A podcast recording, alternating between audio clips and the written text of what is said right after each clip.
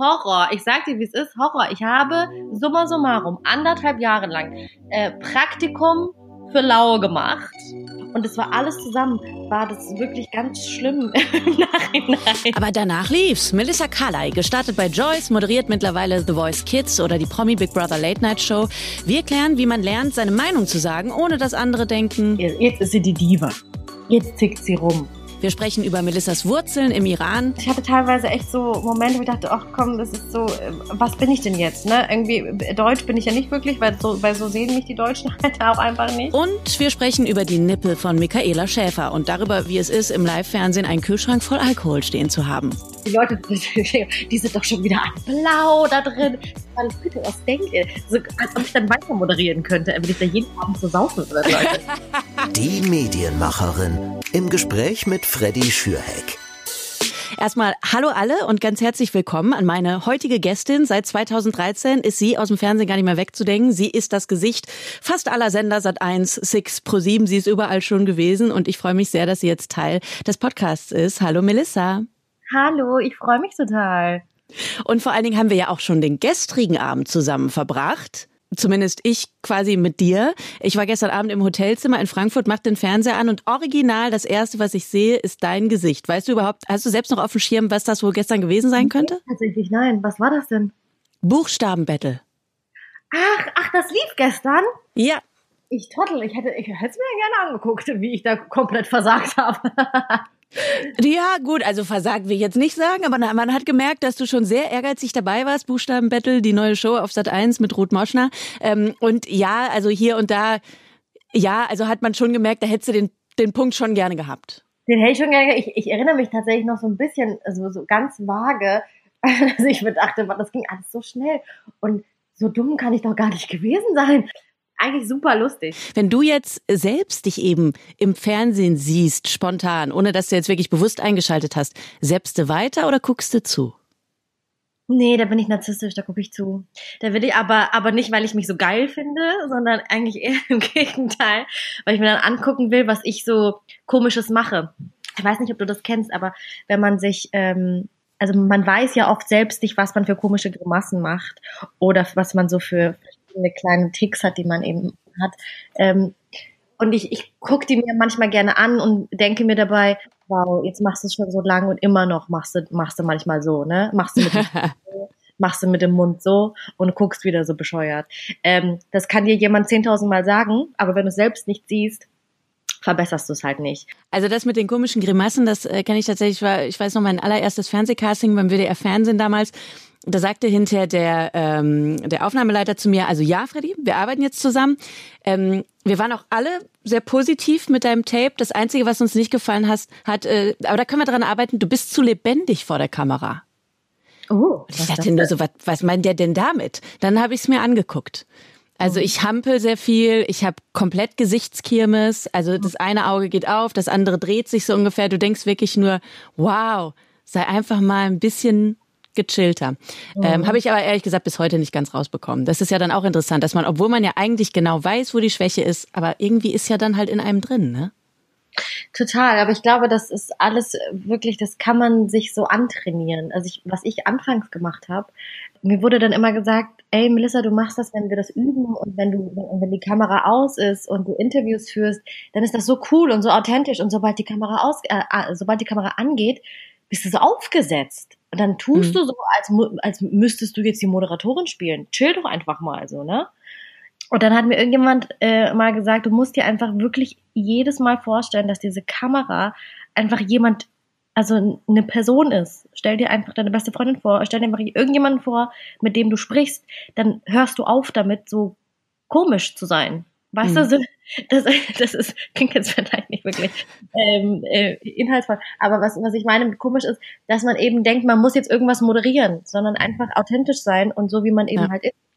Aber so geht's ja tatsächlich äh, vielen Moderatorinnen und Moderatoren am Anfang, auch beim Radio natürlich. Ich weiß noch, dass das äh, größte Problem am Anfang war bei, beim Radiojob, dass du eben wenn du einen Text vorliest oder einen Text zumindest vorträgst, den du dir ja vorher überlegt hast, du bereitest dich ja vor und dass das aber am Ende eben nicht vorbereitet klingt. Das ist die große Kunst und daran muss man echt lange arbeiten. Und ich weiß noch, dass ich äh, beim Campusradio früher in Heidelberg ähm, immer viele Studis hatte, die dann so am Anfang gesagt haben, nee, vorlesen kann ich voll gut. Das haben die in der Schule schon immer gesagt, ich kann gut vorlesen. Also ich kann das mit dem Radio. Ich habe auch damals einen Lesewettbewerb gewonnen in der vierten Klasse übrigens. Ich auch. Nein, oh wirklich? mein Gott. Ja. Ich war so stolz darauf. Ich habe einen Vorlesewettbewerb. Und, und, und dann so richtig auch so, nicht nur von der Schule, sondern auch so, so bezirksmäßig, so mein Dorf, weißt du? Krass. Also du warst damals im Prinzip schon ein krasser Star. Wo wir jetzt gerade schon bei damals sind, ich äh, würde gern mal mit dir in eine Sache reinhören, die ich entdeckt habe von dir aus dem Internet. Warte, ich muss mal einmal ganz kurz mein, mein Handy holen. Angst. Und ja, du kannst jetzt schon ein bisschen Angst haben. Das ist so. Bist du noch da oder bist du jetzt vor Furcht direkt geflüchtet? Ich glaube, ich werde jetzt wegrennen. Kannst du ahnen, was ich da gefunden habe im Netz? Boah, da gibt's einiges. Ehrlich gesagt nicht. Es ist 2007. Um Gottes Willen. Du bist 18 Jahre alt. Oh Gott, aber ich war Popstars. Was hast du gefunden? Mhm. Wir hören mal rein. Yesterday I cried. Mach auf! See the softer side.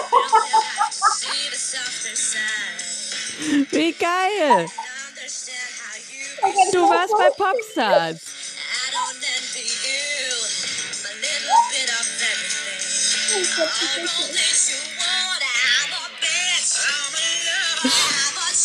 Also- Freddy, um Gottes Willen, es war so schief. Es war so schief. Nee, das war doch voll gut. Aber wie viel Mumm hat dich das damals gekostet, mit 18 zu sagen, okay, im Vorlesen war ich schon Bombe, Vorlesewettbewerb vierte Klasse habe ich klar gemacht und jetzt gehe ich zu Popstars. Ey, pass auf, das war, ähm, ich habe es auch niemandem erzählt. Ich habe noch Abi gemacht, gleichzeitig, ne? Und habe nur irgendwann, also ich bin da, ich bin damals einfach irgendwann zum Casting, bin so raus aus der Haustür. Mein Papa meinte so, wohin, wohin gehst du? Dann denke ich, zu so einem Casting. Und er so, ja, okay, ciao. Geil. Bin auch wirklich komplett alleine hingegangen. Ich habe weder Mutter, Schwester, Freunde noch sonst irgendjemanden mitgenommen. Mutter sehen, allein bin ich dahin. Ähm, hab's dann aber irgendwie geschafft. Bin dann da weitergekommen. Und dann hieß es, ja gut, dann äh, du wirst du jetzt irgendwie eingeladen und musst, also da sind ja, es ist ja so ein Prozedere mit Recall und Re-Recall und what, whatever. Und dann wurde ich da damals eingeladen, musste zu dieser, äh, musste nach Füssen war das. da. Ich habe ich habe in München gewohnt und Füssen, das war halt so ein, zwei Stunden, zwei, drei Stunden im Auto äh, entfernt. Und da musste ich dann äh, hin. Da war nämlich so ein altes ähm, Musical-Theater, was umgebaut wurde ähm, für diesen Workshop. Das war ja damals, dann warst du da zwei Monate in so einem Workshop bei Popstars, ne? Mit äh, jede Woche ein Auftritt und so Gedöns. Ich hatte aber noch Abi-Prüfungen. Und dann hat damals mein, äh, mein Schwager, der hat sich wirklich bereit erklärt, mich morgens aus Füssen, und ich habe es mit denen, mit der Produktionsfirma damals abgeklärt, dass ich gesagt habe, ey, pass mal auf, ich komme, ich kann es machen, aber ich habe noch zwei Prüfungen, die ich schreiben muss. Und bin dann wirklich so morgens um sechs hat er mich abgeholt, hat mich zu meiner Schule gefahren nach München, hat er gewartet, ich habe irgendwie meine Abi-Prüfung geschrieben und dann hat er mich wieder zurückgefahren zu diesem, äh, zu diesem Workshop da in Füssen, zu diesem Musical. Krass. Und das drei Tage lang, damit ich das. Und ich habe es zum Glück beides geschafft. Bis in die Band leider hast du es damals nicht geschafft, wobei man sagen muss, was heißt hier leider, es war Room 2012 und selbst ich als großer Popstars-Fan musste erstmal nochmal googeln, was die überhaupt für einen Song hatten. Nein, ich war sehr froh im Nachhinein, dass ich das nicht. Also es war trotzdem, es hat mega viel Spaß gemacht, ne? Also es war wirklich, ich bereue es auch eigentlich nicht. Ich werde immer wieder darauf, angesprochen und Leute sagen, äh, wie peinlich, du warst mal bei Popstars. Ja, mein Gott, ich, mir hat's halt Spaß gemacht und es ähm, war auch wirklich cool. Es war eine witzige Zeit und das war auch so der erste Schritt quasi diese Medienwelt und zu sagen, ey, ich will aber tatsächlich irgendwas in dieser in diesem Bereich machen. Und ich fand damals die die die ganzen Redakteure und so so cool. Dachte so irgendwie eigentlich haben die auch einen ganz coolen Job, für die da machen. Ähm, und habe dann da angefangen, bin da so in die Richtung gegangen. Ne? Wie hast du das denn genau gemacht? Weil also erstmal der Wunsch ist ja tatsächlich bei vielen, glaube ich, in dem Alter, vor allen Dingen damals so Mitte der 2000er, wo wir eben alle äh, ne, immer irgendwie noch Viva im Kopf hatten oder dann eben Joko und Klaas geguckt haben oder so, ne? Da, dass man da auf die Idee kommt zu sagen, okay, ich möchte auch irgendwie moderieren und im Fernsehen sein. Voll, aber wie schafft man es dann tatsächlich? Wie war da dein Weg am Anfang? Wie bist du da reingekommen? Es also es war schon ein langer Weg, muss ich schon sagen. Also mir, ist es nicht in den Schoß gefallen. Ähm, also ja, klar, ich habe diese Popstars-Geschichte gemacht, aber wie es dann ist, nach zwei Monaten kennt dich da auch kein, keiner mehr und dann interessiert es auch keinen mehr. Und ich hatte dann zwar das Abi gemacht, aber wusste auch nicht wirklich, was tun. Ne?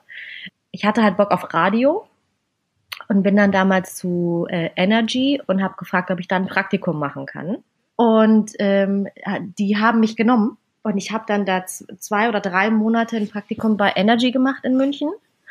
Und dann kam einer, das war ähm, ein alter äh, äh, Energy Mitarbeiter, Produktion, Redaktion, whatever, der eine eigene Produktionsfirma aufgemacht hatte. Und der hat Praktikantinnen gesucht. Und der kam irgendwann dann mal da äh, zu Energy und meinte, wer den Bock hätte, auch mal zum Fernsehen zu wechseln. Geil. Und äh, ich habe mich halt sofort angeboten.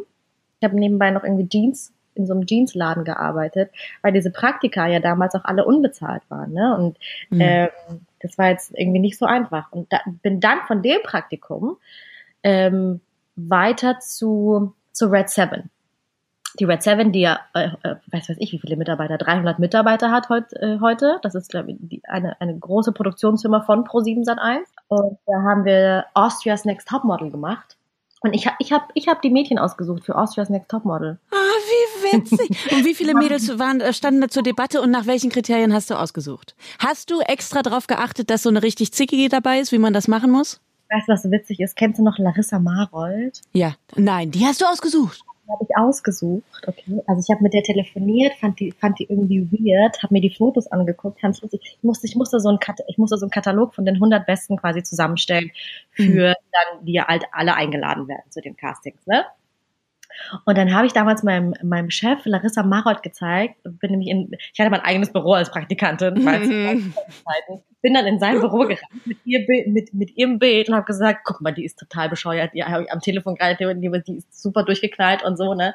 Hat er das Bild von der gesehen, meinte, ja komm, die wird's. Oh mein Gott. Das ist so witzig. Also ich glaube nicht, dass das jetzt wirklich nur das war, ne? Aber anscheinend ja. war die wirklich gut, ne? Aber was diese Frau nicht weiß, ist, dass ich eigentlich dafür zuständig bin, dass sie berühmt du, ist. Eben, ich wollte gerade sagen, und die ist ja immer noch berühmt, ne? Die macht jetzt ja mittlerweile bei Sturm der Liebe mit, eine fantastische Telenovela in der ARD.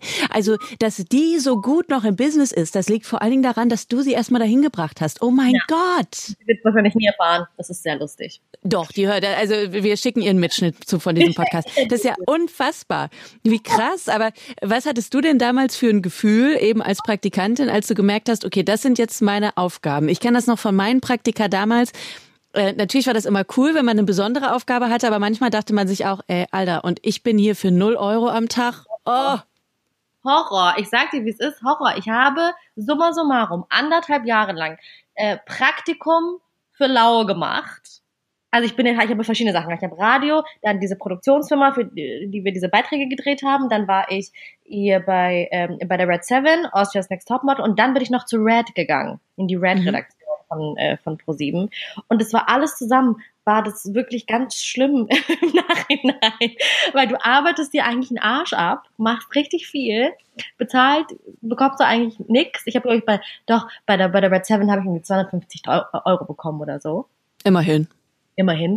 Ähm, und, im, und im Endeffekt denkst du dir so, boah, ich kann doch eigentlich viel mehr als das, ne? Und dann war, also, werde ich es nie vergessen, saß ich ähm, bei Red in der Redaktion, war völlig irgendwie deprimiert, weil, weil mich diese Themen da so genervt haben und ich da irgendwelche Beiträge schneiden musste. Bis drei oder vier Uhr nachts saß oh. ich als Kantin im Schnitt, musste dann um acht Uhr zur Abnahme und dann hieß es, nee, zu wenig Brüste, nee, wie, was hast du denn da für Bilder ausgesucht, bist du eigentlich blind? Nee, so. Oh ich mein dachte, Gott was mache ich hier? Ne? Was mache ich hier?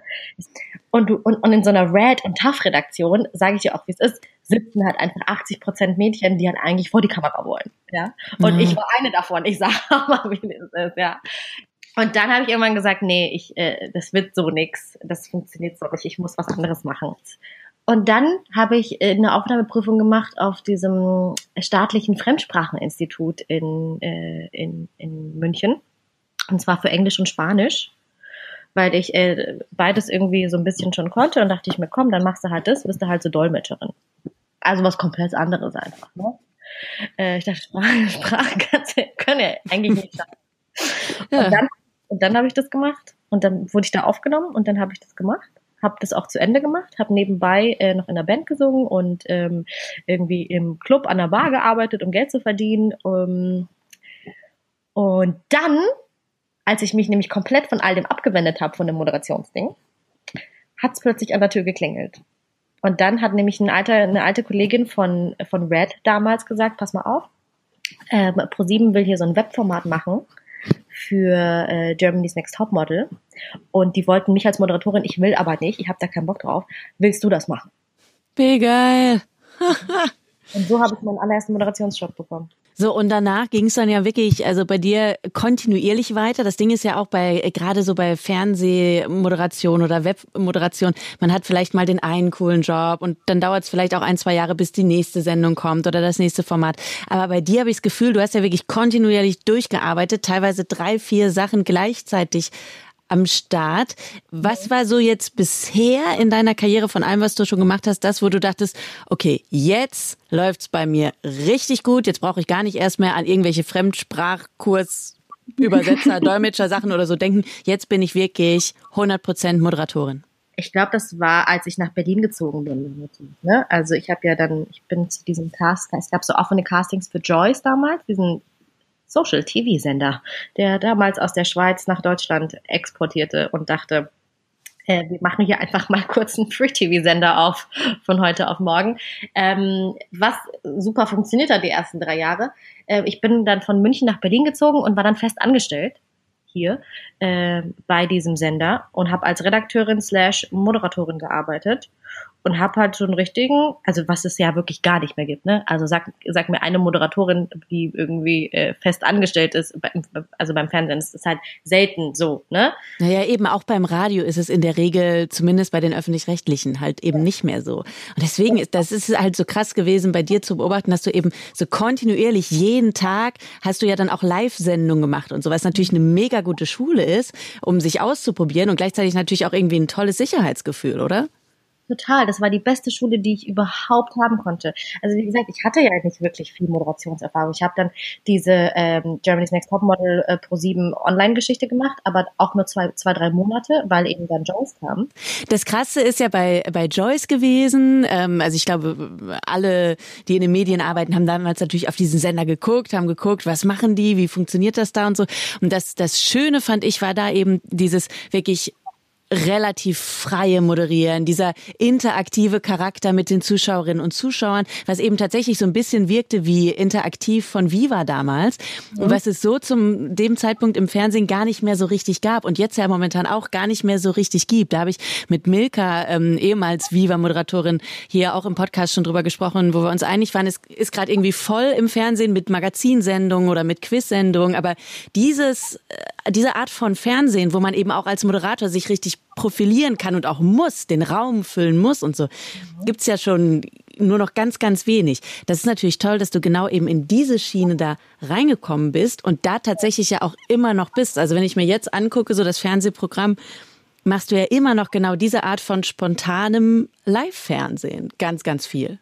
Ja, weil ich, es macht mir auch einfach am meisten Spaß. Also live macht mir am meisten Spaß, weil, weil da kann alles passieren und es ist auch, es ist auch das Anspruchsvollste, weil du musst darauf reagieren, egal was passiert. Und das, deshalb sage ich nochmal, dass Joyce da wirklich ähm, eine super Schule war, weil was ich da schon alles hatte, von ähm, gut, dann funktioniert eben das jetzt nicht, dann ähm, kommt plötzlich kein Gast, dann ist dein Gast plötzlich betrunken, dann hast du, weiß was ich, also, ähm, äh, Dann hast du auf einmal Joko und Klaas von Zirkus Halligalli da, die dich verarschen, weil sie Wenn ich du wäre spielen und so tun, als wäre Joko total besoffen und du sitzt da und musst drauf reagieren, während du genau weißt, ich bin gerade live im Fernsehen. Zum Beispiel, weißt du, das sind alles so Stationen im Leben, die man einfach mal durchgemacht haben muss. Ähm, und da bin ich eigentlich auch ganz froh, dass das alles so passiert ist.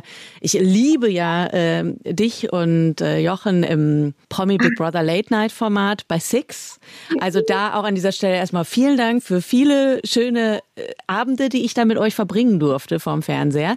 Wie funktioniert sowas eigentlich äh, irgendwie organisatorisch? Wie viel sprecht ihr da vorher ab? Wie viel kann man sich da auch einbringen? Weil das Schöne da ist, es wirkt wirklich so, wie ihr beide sitzt ernsthaft halt in einem Wohnzimmer, seid die besten Freunde und unterhaltet euch einfach über Fernsehen, was ihr gerade eben selbst noch live erlebt habt. Ähm, und du lachst, es ist tatsächlich einfach genauso. Also Jochen und ich verstehen uns einfach auch super gut. Ähm, wir bereiten uns da nie wirklich richtig doll vor. Also klar, natürlich wissen wir, wer da einzieht und wir haben so ein bisschen Hintergrundwissen über die einzelnen äh, Bewohner. Aber wir haben da auch, wir haben da unser, unser Ritual. Wir sind da wirklich wie so, wie so ein älteres Pärchen, sitzen dann da abends in unserer Garderobe, machen uns schönes Licht, machen uns Kerzen an, haben was zu essen, gucken uns diese, gucken uns dann diese Live-Sendung an, die Jochen Schraub und Marlene Dufen moderieren. Ähm, machen uns da jeweils immer so ein bisschen Stichpunkte. Manchmal fällt uns was Lustiges dabei ein, aber wir, wir planen jetzt nicht wirklich was. Wir haben natürlich ähm, immer einen Ablaufplan, wie es funktionieren soll, Ja. aber es gibt das auch immer schon in unseren ähm, Ablaufbesprechungen.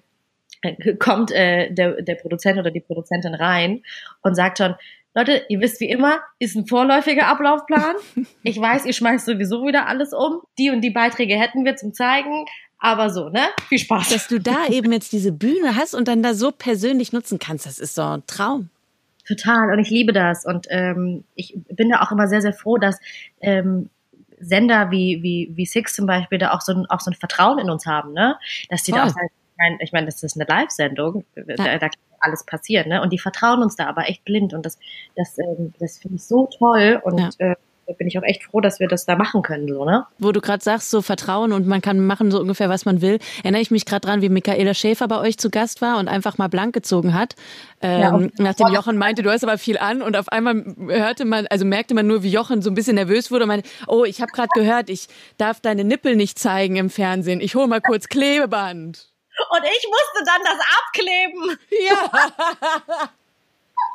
Gut, also wer kann schon von sich behaupten, dass er Michaela Schäfers Nippel abgeklebt hat? Eben, so ist es. Nee, natürlich, wir haben natürlich einen, einen Knopf im Ohr. Ähm, und die sagen uns natürlich auch, komm mal jetzt in zehn Sekunden äh, in die Werbung bitte und jetzt so und so. Natürlich, ne? Also wir werden da schon auch so ein bisschen durchgeführt. Aber das, was dazwischendurch passiert, zwischen den ähm, Hauptrastern, äh, sage ich jetzt mal, wie Werbung und jetzt live ins Haus schalten, ähm, machen wir halt einfach so, wie wir wollen. Und ist ja schon mal irgendwas tatsächlich Unangenehmes oder so dann da passiert? Oder eine, eine Situation unangenehm gewesen, wo du dachtest, okay, jetzt, ah, jetzt würde ich doch gerne einmal Cut sagen und nochmal von vorne anfangen? Oder darf ich mich hier einmal kurz vom Set schleichen?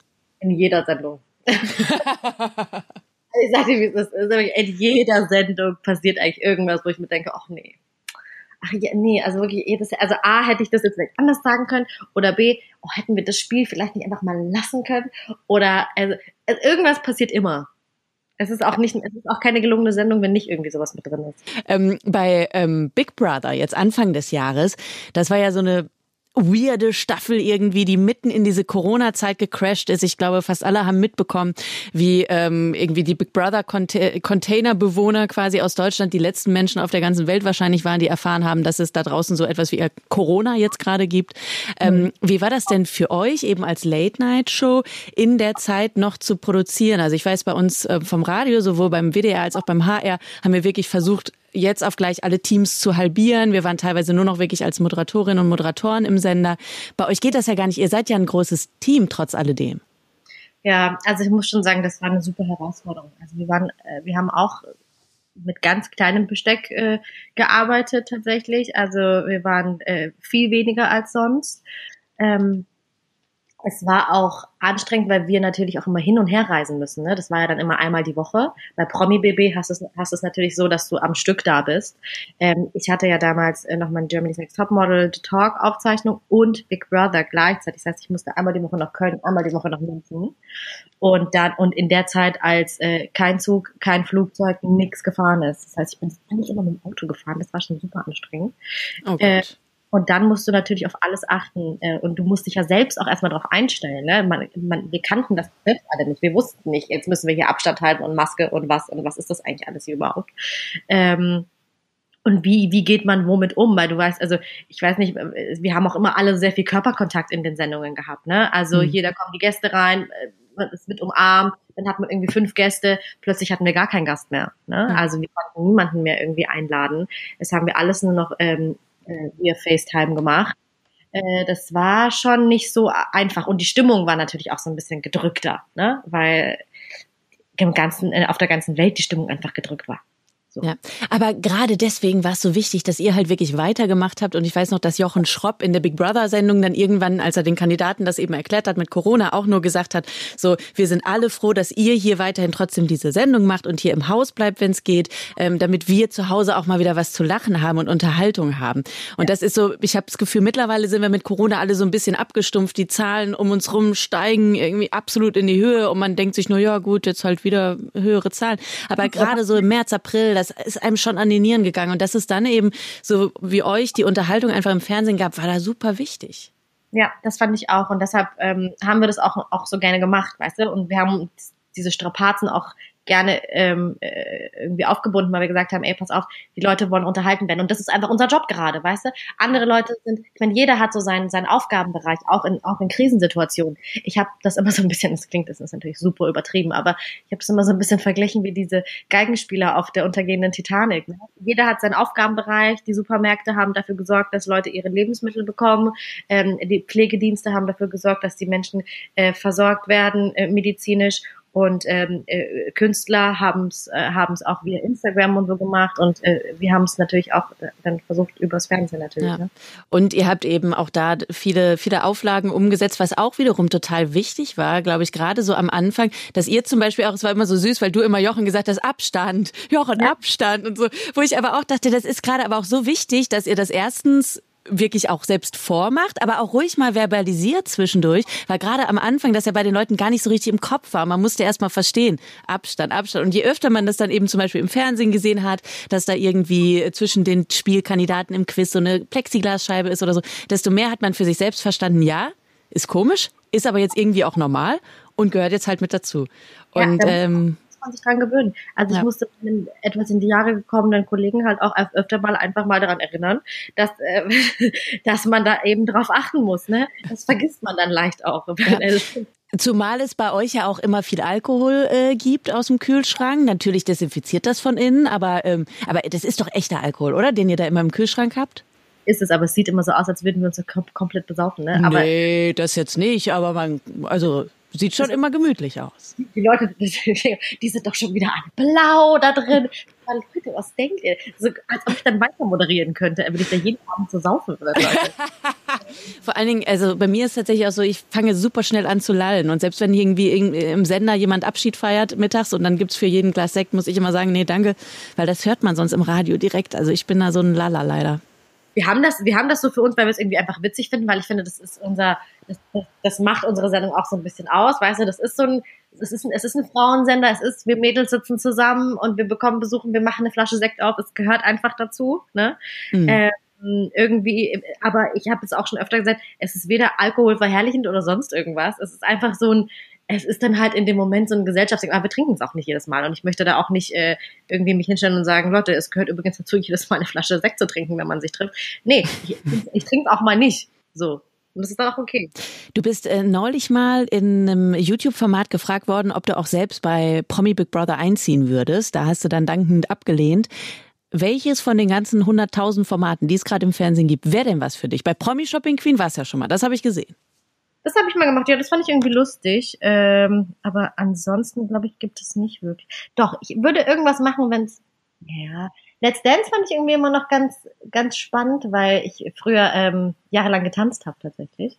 Und auch selber Tanzlehrerin war und so. Und einfach dieses jetzt mal wieder so richtig geil Tanztraining zu bekommen ja. und sich hinstellen und da irgendwie dann äh, einmal die Woche so einen Auftritt zu haben, das finde ich, das, das finde ich cool, das würde mir Spaß machen.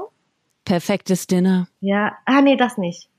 Ach, keine Ahnung, The Masked Singer oder so. Oh, The Masked Singer, wer weiß, vielleicht bist du da ja sogar dabei. Das wissen ja. wir ja gar nicht. Stimmt, vielleicht versuche ich euch gerade damit in die Irre zu führen. Ja. Oh.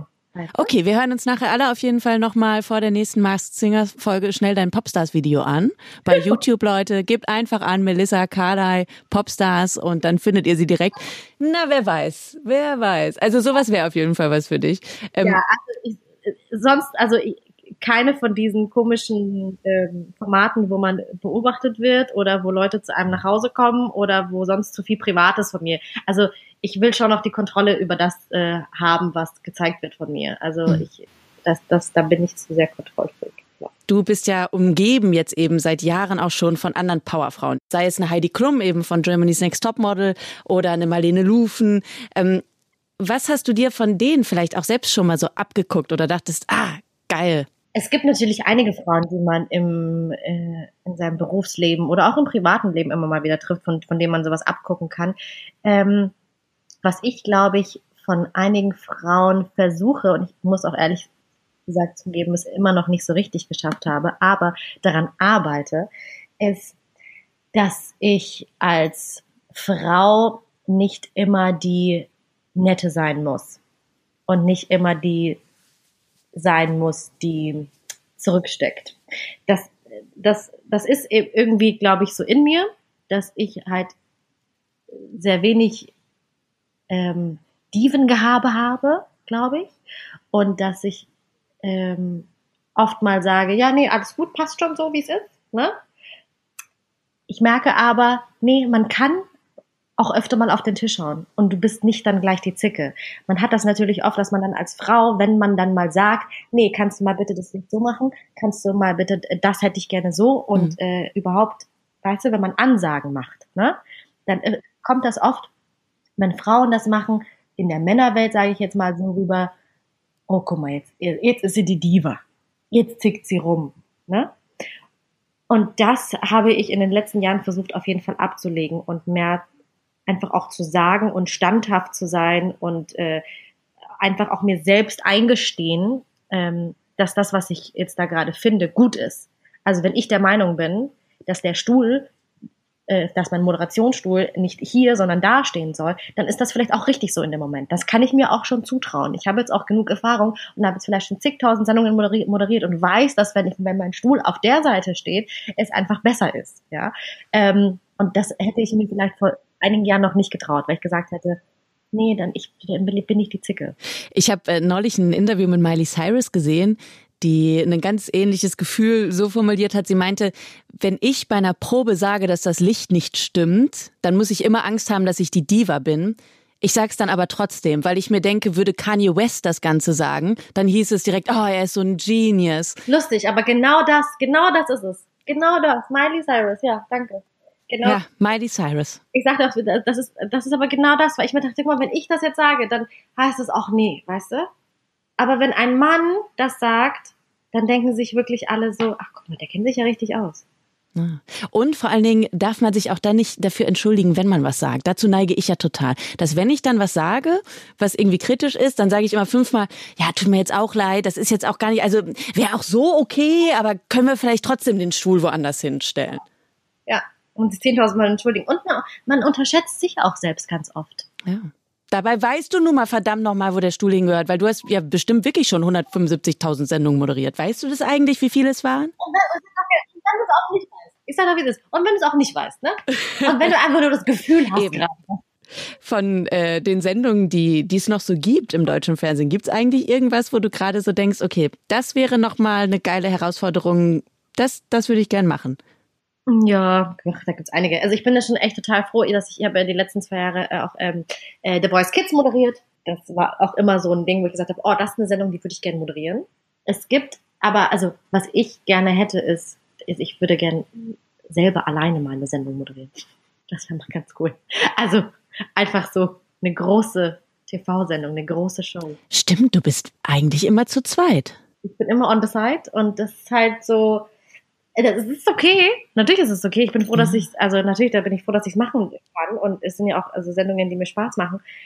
Aber ich finde, man könnte mir auch mal zutrauen, eine eigene Sendung zu moderieren. Guck mal, es gab doch vor ein paar Monaten die Diskussion im Netz, ähm, wo es hieß, nach, nach einem Interview von wegen, naja, der Grund, warum eben keine Frauen die großen 20.15 Uhr Primetime-Shows äh, moderieren, ist halt, weil keine Frau so empathievoll ist wie so ein Kai Pflaume. Ähm, wenn du dann eben sowas hörst, was denkst du dir dann? Ja, also ich, das ist halt einfach äh, A, falsch natürlich und B, macht das gar keinen Sinn. Ähm, viele Sender trauen sich einfach noch nicht. Du, du denkst wirklich, wir sind schon so fortschrittlich, wir sind schon so weit. Aber es geht nicht nur um Frauen, es geht auch wirklich um so ähm, auch People of Color einfach. Ne? Guck dir mal unsere unsere äh, Fernsehlandschaft an. Also für mich sieht das alles sehr eintönig aus, sage ich, wie es ist. Ja, Mhm. also da kann man, äh, da kann man den Leuten schon mal auch was zutrauen. Du kannst da auch mal jemand anderen hinstellen.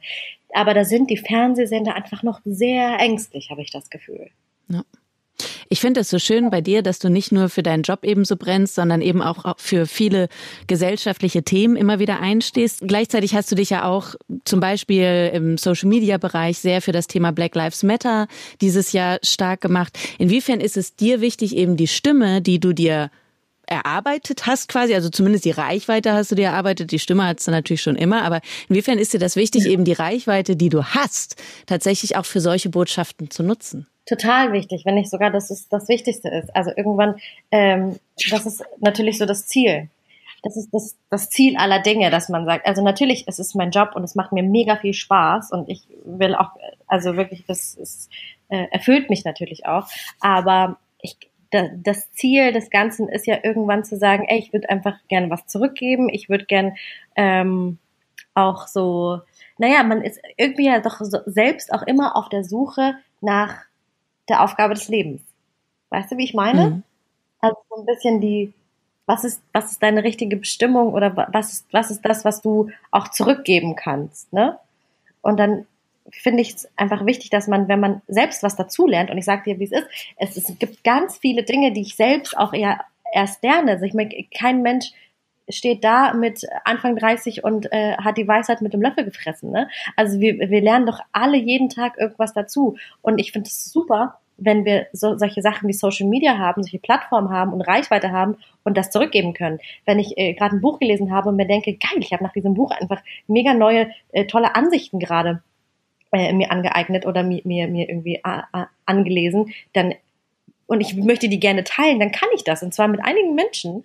Um, und das finde ich auf jeden Fall ist, ist eine tolle Sache.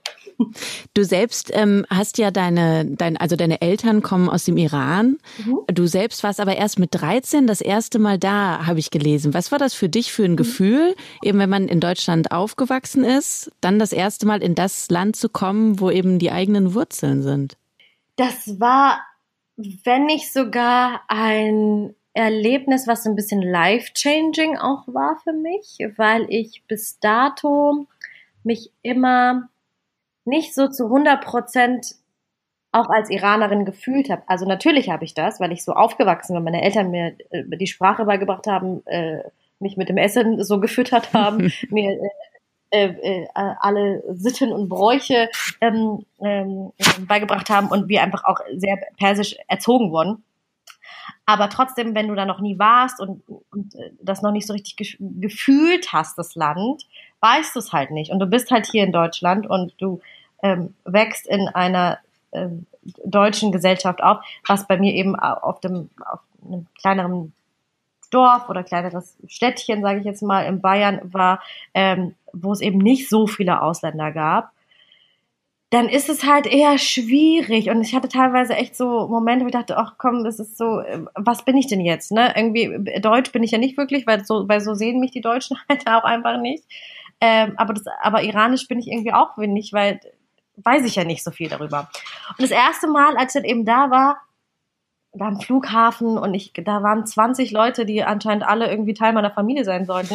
Ich, keine Ahnung, Tante, Cousine, Cousin, äh, Onkel, ich kenne diese Menschen alle nicht, aber sie heulen und freuen sich, mich zu sehen. Wie wunderschön, ne?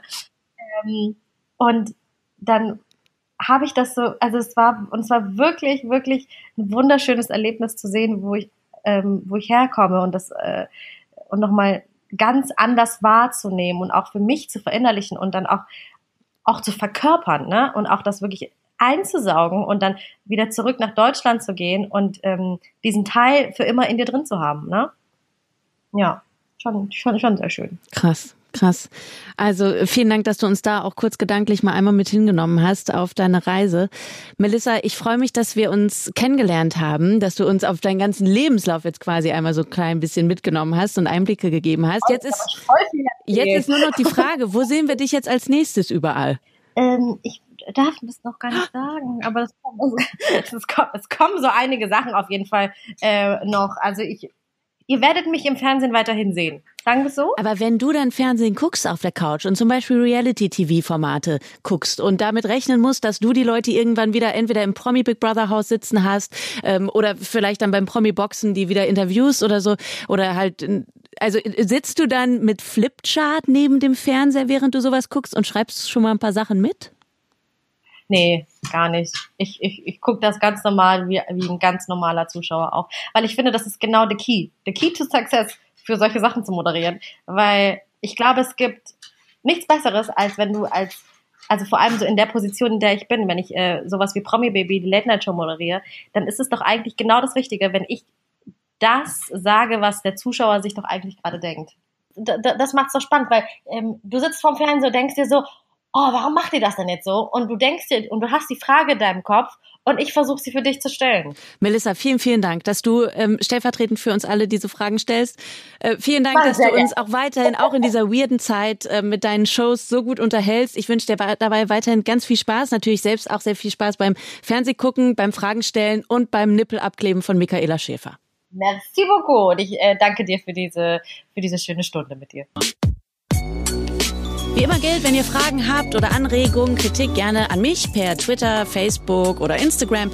Und wer zufällig noch zu viel Paketband zu Hause hat, schickt es direkt an Michaela Schäfer.